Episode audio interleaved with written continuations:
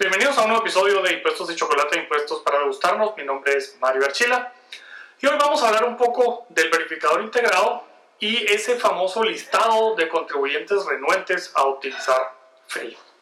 Así que no se vaya a ningún lado, pásele este video a todos sus conocidos porque ahora eh, esto es lo que está diciendo SAT respecto al verificador integrado y vale la pena conocer nuestros derechos sobre ellos.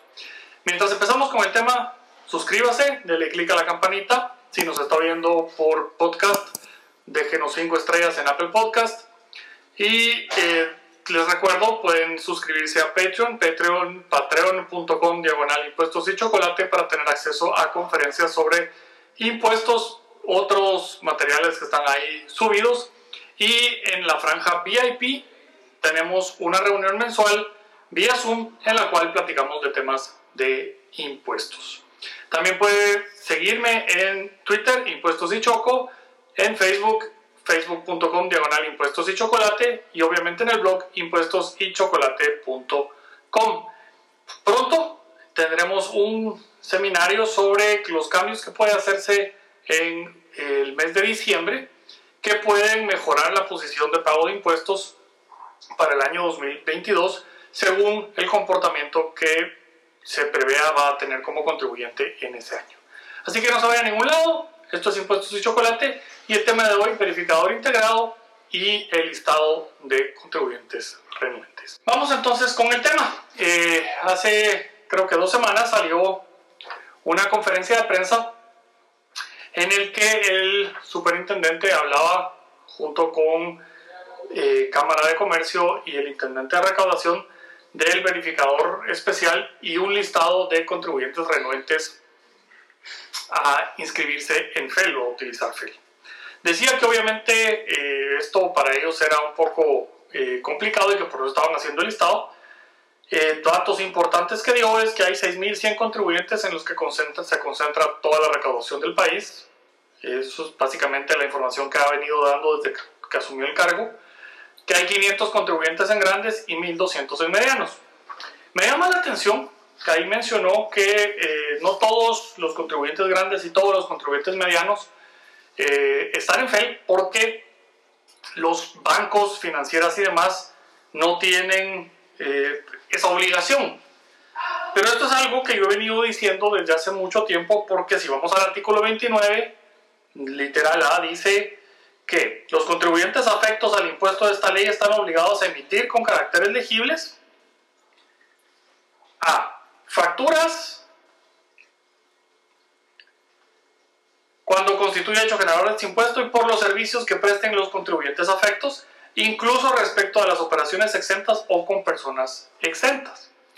Entonces, en la ley del IVA, pues eh, los bancos son personas exentas pero eso no quiere decir, eh, perdón, los bancos no son personas exentas. Eh, como tal, los bancos realizan operaciones exentas. Entonces vamos a la ley del IVA, artículo 7, numeral 4, y vamos a encontrar que dice que están exentos los servicios que prestan las instituciones fiscalizadas por la Superintendencia de Bancos. Es decir, son personas afectas, pero que realizan operaciones exentas y según la ley del IVA deberían de emitir facturas.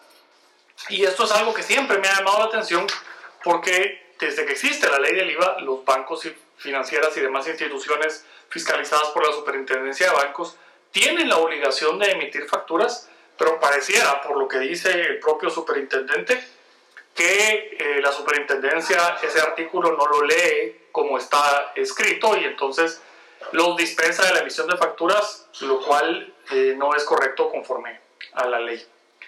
Luego dijo que había contribuyentes que estaban desautorizados a emitir facturas. Eh, y esto, pues, eh, en principio no es posible. El, el, hecho de haberlos autorizado en algún momento a contribuyentes a emitir facturas no permite a la administración tributaria desautorizarlos a emitir facturas. Eh, una vez que están autorizados para emitir facturas, pues hay una vigencia eh, eh, automática de esa resolución. Ah, Ahora, a partir del 2019, del 11 de noviembre del 2019, en el reglamento se incorporó que los documentos que se autoricen en medios distintos al régimen FEL tendrán seis meses como plazo máximo de vigencia contados a partir de la fecha de la resolución de, la resolución de autorización. Si bien es una norma reglamentaria que eh, yo creo incumple el mandato constitucional de ser una, una eh, norma reglamentaria que facilite la recaudación y, se refiere a, los procesos o procedimientos de cobro administrativo, que es lo que dice el 239, último párrafo de la Constitución. Creo que es una norma que no llena esos requisitos, no es un procedimiento que facilite ni nada parecido. creo que adicionalmente eh, esta, e, esta norma de vigencia de los documentos eh, pues es reglamentaria y por lo tanto no obliga al contribuyente porque la obligación tributaria nace de la ley y la ley no tiene ningún plazo para vigencia de los documentos como tal. Es más, eh, si vamos a la ley y en la ley en el, en el artículo 29 en adelante y nos vamos a cómo está regulado el régimen de facturación electrónica en el 29A, vamos a ver que primero la administración tributaria tiene que calificar al contribuyente. Segundo, le tiene que hacer una notificación que entrará en vigencia tres meses después de esa notificación. O sea, lo califica, emite una resolución como tal diciendo que está calificado para el régimen, que se tiene que incorporar y que esa incorporación entre en vigencia tres meses después. Y eso tiene que ser contribuyente por contribuyente. Así está la ley, no hay otra forma de hacerlo.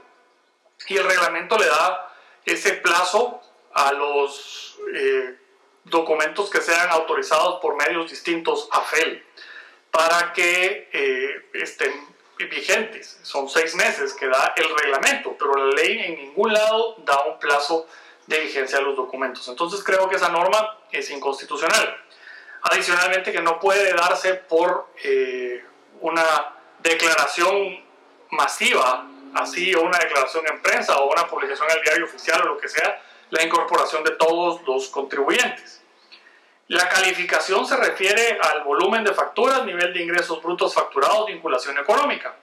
Y luego, para que pueda usarse el régimen de facturación eh, electrónica como tal, se deben de tener que llenar ciertos requisitos y pues habrá contribuyentes que no pueden llenar esos, esos requisitos por diferentes, diferentes razones que deberán ser atendidas.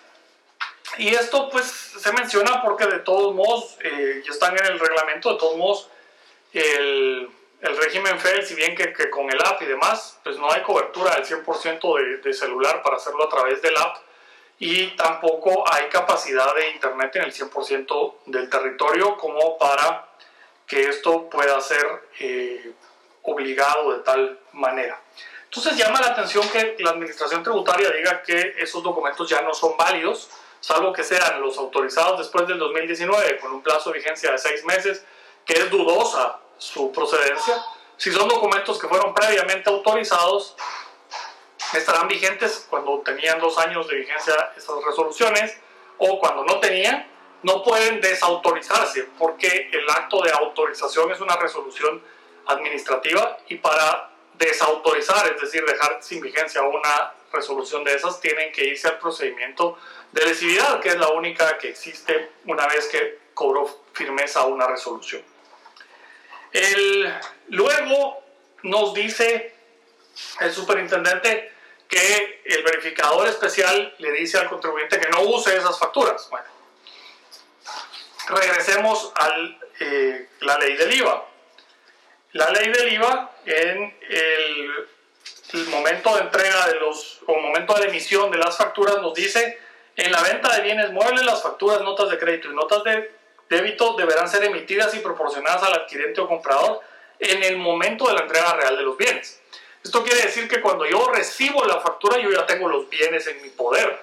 Y venir a pedir que entonces se anule y, se, y se, no se reciba la factura y demás, eh, comercialmente es una, una cosa fuera de lugar totalmente. Y en el caso de las prestaciones de servicios deberán ser emitidas en el mismo momento en que se reciba la remuneración. Es decir, que yo pago y en ese momento me entregan la factura si estoy prestando servicios. Lo cual, de nuevo, el procedimiento que está diciendo la administración tributaria es totalmente ilegal.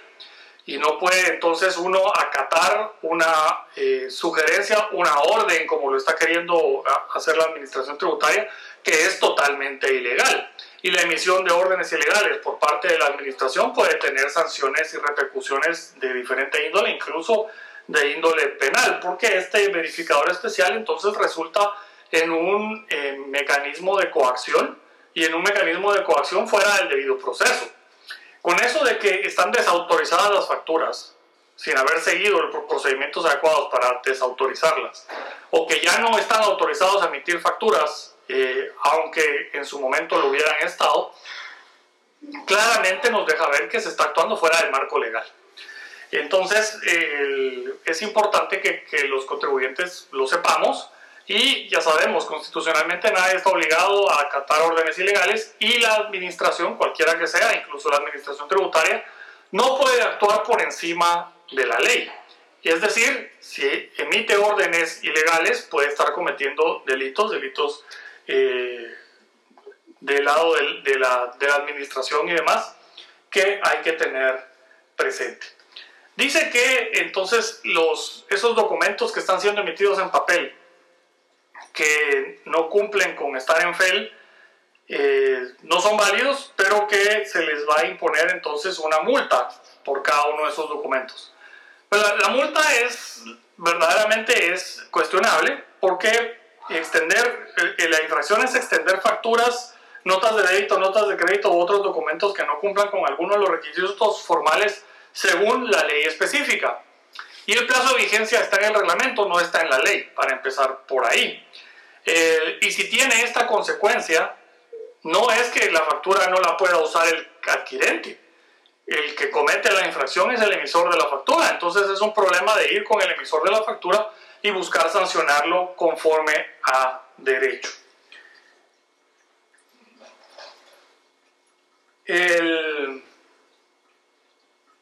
Y luego pues se emite el listado y se publica el listado diciendo a todo el mundo los que están en ese listado no los use esos proveedores no deben ser utilizados.